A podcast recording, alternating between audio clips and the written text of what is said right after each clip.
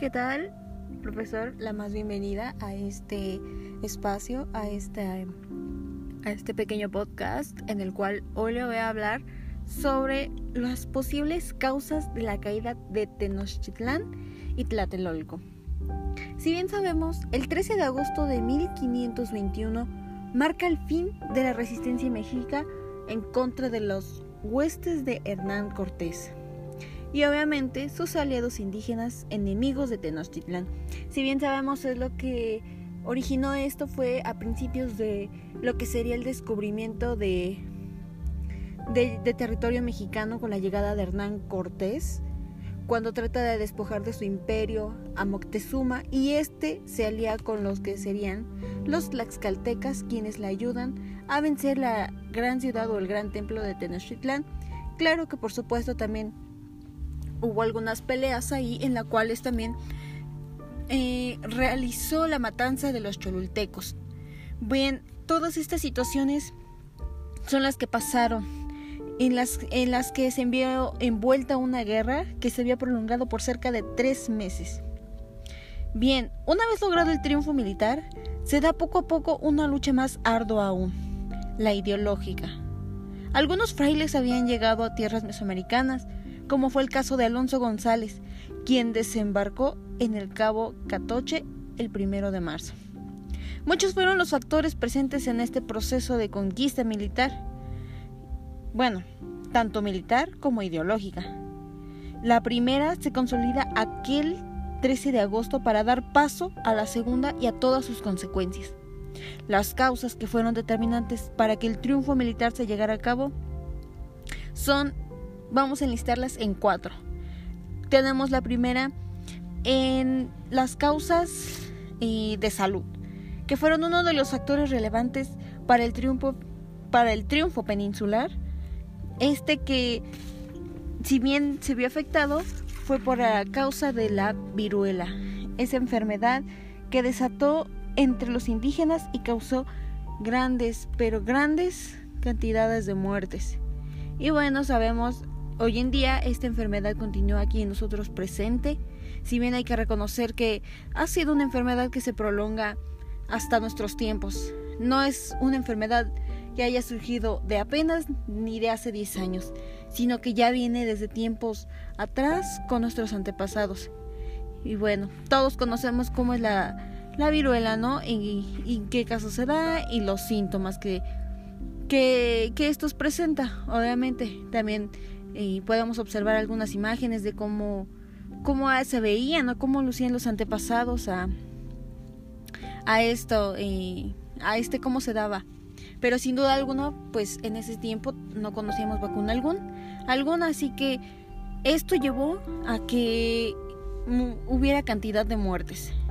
Y bueno, al parecer cuando Narváez llega a Veracruz con instrucciones de capturar a Cortés, algunos miembros de la expedición eran portadores de esta enfermedad. Es decir, lo podemos quizá relacionar como ahora el famoso COVID.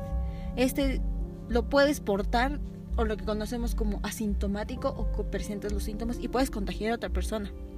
Pero bueno, enfocándonos en la historia, el hecho es que se prolonga o más bien eh, se expande entre la población local como fueron tales los estragos que provocó ante la falta de inmunidad que Sagaún o Sahagún lo comenta de esta manera. De esta pestilencia murieron muy muchos indios. Tenían todo el cuerpo y toda la cara y todos los miembros tan llenos y lastimados de viruelas que no podían bullir y menear de un lugar, ni volverse de un lado a otro, y si alguno de los meneaban, daban voces. Esta pestilencia mató gente sin número. Muchas murieron porque no había quien pudiese hacer comida, los que escaparon de esta pestilencia quedaron con caras aulladas y algunos ojos quebrados. Así bien, duró la fuerza de esta pestilencia 60 días y después que se fue aflojando en México fue hacia Chalco. Y bueno, tenemos eh, en que esta enfermedad, pues como bien se lo mencionaba, se prolonga, va como cadena en la que se contagia, se propaga. Y bueno, algunos cronistas como por ejemplo eh, lo relatan de alguna otra forma. Y bueno, vamos a hablar sobre relatos indígenas que son escritos por indios de Tlatelolco. En estos leemos que se encuentra se, se, sí se cuenta una frase que dice como al huir de los españoles hacia Tlaxcala la epidemia cobró fuerza. Entonces, por ejemplo, esta frase es, entonces se difundió la pandemia, tos, granos, o sea, de forma ardientes que quemaban. Así lo, lo fue relatado. Y en esta Hueyazahuat, como le llamaron los indígenas, duró meses según quedó dicho. Y este no solo provocó la muerte de grandes cantidades de personas, sino que acabó con la vida de Tlatoani. Y en algunos momentos, o bueno, más bien en algunos documentos se muestra la imagen del bulto mortuorio de Moctezuma y debajo de él así Tláhuac, infectado de viruelas, claro. Pero vamos allá a otra de las causas que también eh, se vieron implicadas como dentro de los factores de la caída de Tenochtitlan, que ese es el tema del cual se están abordando. Por ejemplo, si creíamos que hablando de cuestiones de salud no era la única eh, en el aspecto de la viruela. Por ejemplo, ahorita tenemos también que hubo la cierta presencia de causas o factores psicológicos. O sea, estamos hablando también de psicología ya desde los tiempos prehispánicos. Y bueno, vamos a ver que un aspecto fundamental era el ánimo que predominaba en cada grupo contrincante. Teníamos por un lado el bando español, que este venía pues más básicamente pues comandado por Hernán Cortés, con un espíritu de lucha, pues la empresa conquistadora podría reportarles beneficios de cómo obtener prebendas de la corona española, conseguir oro, fortunas, tierras, acción evangelizadora de salvar almas, en fin. De la conquista eh, que llegó hacia, hacia aquí, hasta nuestras tierras mexicanas, era un medio que les permitía obtener tierras y riquezas para la, para la metrópoli y con ello quedaban bien con Dios. O sea, involucrábamos lo que eran los aspectos políticos con los aspectos religiosos. Si bien esas razones ah, animaban a los huestes de Cortés de manera positiva, por otro lado el capitán español cuando llegaba a lo que hoy es o conocemos como Veracruz, va a encontrar un ambiente propicio que los anima a establecerse en un lugar. Y bueno, a diferencia de lo anterior, eh, los pueblos mexicas vivían ante una serie de presagios que no vaticiaban nada bueno. Según el franciscano Sagajún, el cronista de Tlaxcala, Diego Muñoz Camargo, estos presagios eran, el primero, una llamarada de fuego que atravesaba por el cielo de manera resplandeciente, que causaba en la gente mucho pavor. Dice Sagajún que cuando aparecía a la medianoche, toda la gente gritaba y se espantaba. Todos sospechaban que era señal de, de algún gran mal. La segunda señal fue un templo que se incendió sin haber motivo por medio y por los que le echaban agua y no se apagaba. El tercer presagio fue un rayo que cayó en el templo de Chihuet y lo quemó. Aunque no lo hubiese, aunque no hubiese causa para ello, la siguiente señal fue que durante el día cayeron tres estrellas encendidas y que tenían muy grandes colas. Así lo comenta el fraile, de que la gente las vio, comenzaron a gritar y sonó grandísimo el ruido en toda la comunidad. Y bueno, de ahí se abordan lo que serían las causas psicológicas. Ahora bien, también tenemos por otro lado, y obviamente, las causas militares. Que bien, eh, más bien se refiere a esta, a esta lucha, a esta constante, en la que se reflejaba en el interés primordial de tomar, de tomar vivo al enemigo. Y esto no quiere decir que no mataran en las guerras, sino que preferentemente capturaba a los del bando, o se capturaban a los del bando contrario para que sirvieran en los rituales dedicados a los dioses.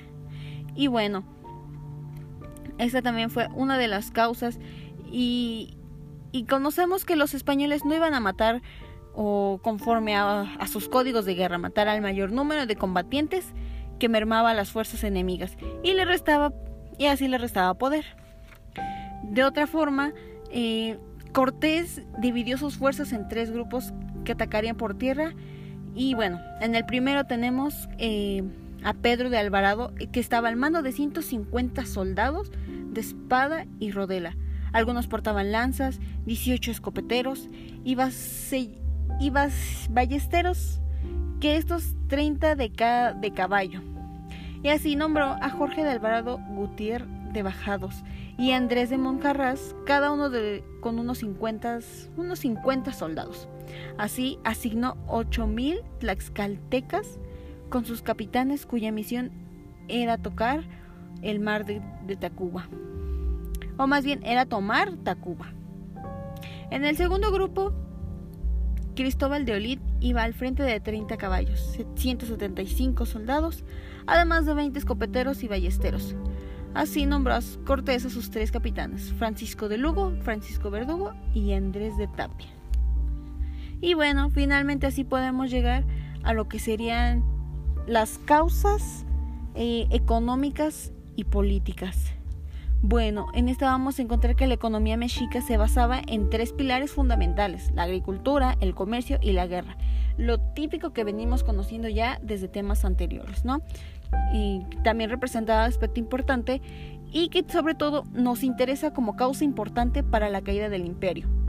Sabemos que después de su liberación de Azcapotzalco, los mexicas coaligados con sus aliados de Texcoco y Tacuba formaban la Triple Alianza, que llegó a abarcar mm, buena parte del centro de México y un extenso territorio que llegaba a ambas cosas y se extendía hasta el Soconusco. La conquista militar fue el medio del que se valieron mexicas para dominar una enorme cantidad de pueblos. Y bueno, de aquí también vamos a ver qué surgen las, las características o cuáles fueron las consecuencias que fueron fatales para, para aquellos que, así lo relatan. Por ejemplo, Fray Diego Durán para el caso de Teloloapan. Y bueno, encontramos eh, algunos pueblos fueron sometidos y a que se alzaran en contra de sus opresores. Tal fue lo que ocurrió por ejemplo, con tres mm, poblaciones del actual estado de Guerrero, que se levantaron en contra del, Mexica. Esto sucedió cuando tomó el mando Tenochtitlan el Tlatatluani Ahuizotl, a quien se le advirtió que los representantes de la provincia de Teloapan no habían acudido a ciertas festividades, y entonces pensó que en realidad se trataba de un levantamiento, por lo que inmediatamente marchó en contra de aquella ciudad y lo sometió de manera violenta, y poco después acometió contra los pueblos de Alahuacitlán y Ostuma. Bueno, así llegamos a la parte final y vamos a seguir enmarcando que estas fueron las posibles causas de la caída del, del gran imperio de lo que sería Tenochtitlán y Tlatelolco. Cómo se ve la rivalidad entre los tlaxcaltecas y los mexicas. Y bueno, este fue mi, mi pequeño podcast. Espero le haya servido y les haya útil. Gracias.